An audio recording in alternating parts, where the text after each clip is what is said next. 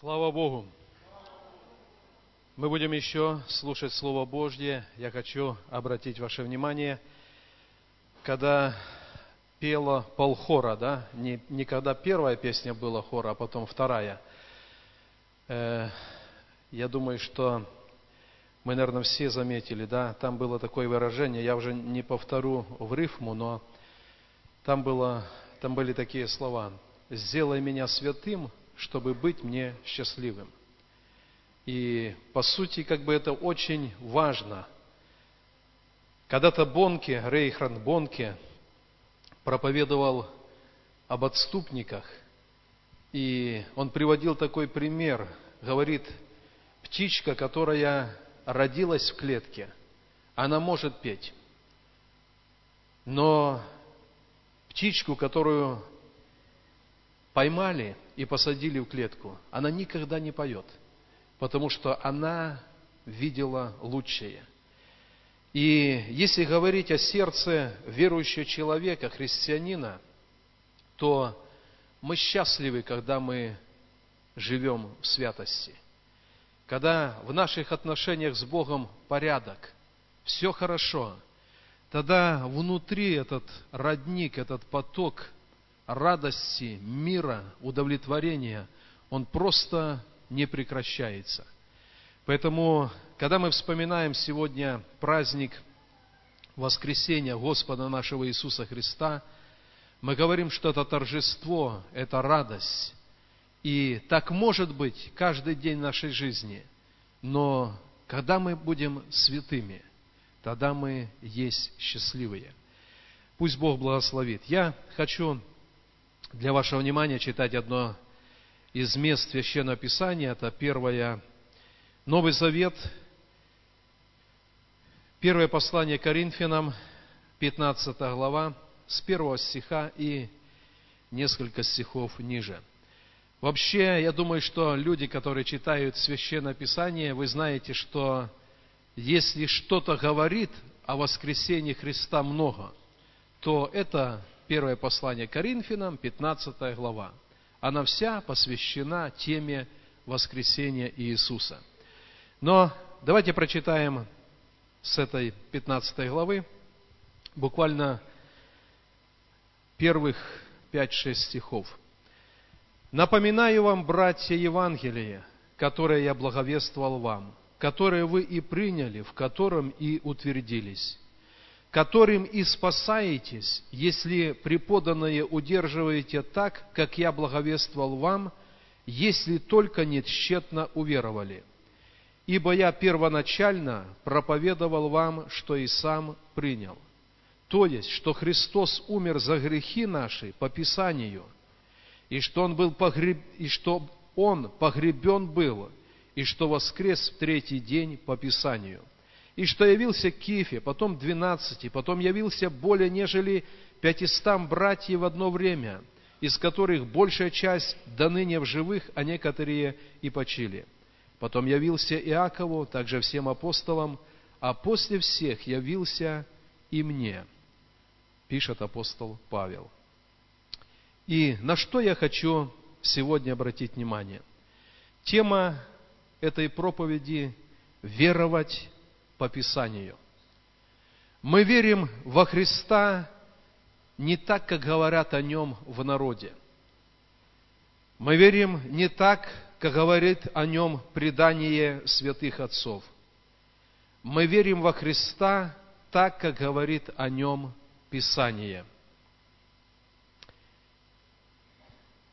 Очень часто, когда люди говорят о Христе, они говорят не то, что о нем говорит Писание. О Христе, предположим, написано, что когда Он воскрес – то еще сорок дней он являлся ученикам, являлся людям, и он удостоверял их о том, что он жив. Люди всегда способны взять что-то из Писания, пропустить через свои, так скажем, суждения и исказить. Люди начали веровать, что душа всякого человека, который умер – она, подобно Христу, еще сорок дней скитается по земле и только потом уходит в вечность. Но Писание так не говорит. И апостол Павел говорит, что я проповедую вам Евангелие, и так, как говорит об этом Писание, Христос умер за наши грехи по Писанию. Он был погребен, Он воскрес в третий день по Писанию. Очень часто в христианстве можно найти вещи, которые совершенно нигде не отражены в Писании. О Христе написано, что когда Он умер, то Он не сходил в ад и там провозгласил победу. Люди также ухватились за эту истину, и они придумали, что есть некое чистилище. И когда человек умирает, он спускается в это чистилище, и в зависимости от того, насколько он был греховен, он там более длительный промежуток, чем кто-то менее греховный, проходит там и очищается, чтобы быть принятым Богом. Но Писание так не говорит, а мы веруем во Христа, как сказано в Писании. И я хочу обратить ваше внимание на несколько таких моментов, о которых здесь написано. И первая истина – Иисус умер за грехи наши по Писанию. Давайте откроем еще первое послание Петра, вторая глава, 24 стих. Первое послание Петра, вторая глава, 24 стих. «Он грехи наши сам вознес телом своим на древо, имеется в виду на крест, дабы мы, избавившись от грехов, жили для правды, ранами Его вы исцелились». В то время, когда люди поднимали на крест тело Иисуса – Иисус в это время поднимал на крест грехи всех нас. Это по Писанию. Писание говорит, что Он грехи наши сам своим телом вознос на крест, чтобы мы были избавлены и жили для правды. И как дополнение Божьего благословения в Его ранах наше исцеление. Сколько свидетельств есть Церкви Божьей, когда люди в детской простоте, даже ложа руку на это написанное Слово Писания, говорили, Господь, я болен, но Твое Слово говорит, что ранами Твоими я исцелен, веруя в Тебя. И на их простую детскую веру приходило божественное исцеление. Но самое первое, на чем мы стоим, Иисус умер за грехи наши по Писанию. Я приведу такой пример. В истории были случаи, когда камера преступника-смертника открывалась. Его брали на свободу. На его место садили другого человека, несправедливо. И против его воли он был казнен. И для человека, который со дня на день в этой камере ожидал исполнения смертного приговора, для него это было и непонятно, и счастье, но умирал человек вместо него несправедливо, незаслуженно и не по своей воле. Но что написано об Иисусе? Иисус умер за грехи наши по Писанию. Правильно будет говорить, Иисус умер за меня по своей воле. То есть это был его выбор. Это он решил зайти в эту камеру смертника, нас, приговоренных, вывести, а самому быть наказанными за нас. Иисус умер за грехи наши по Писанию.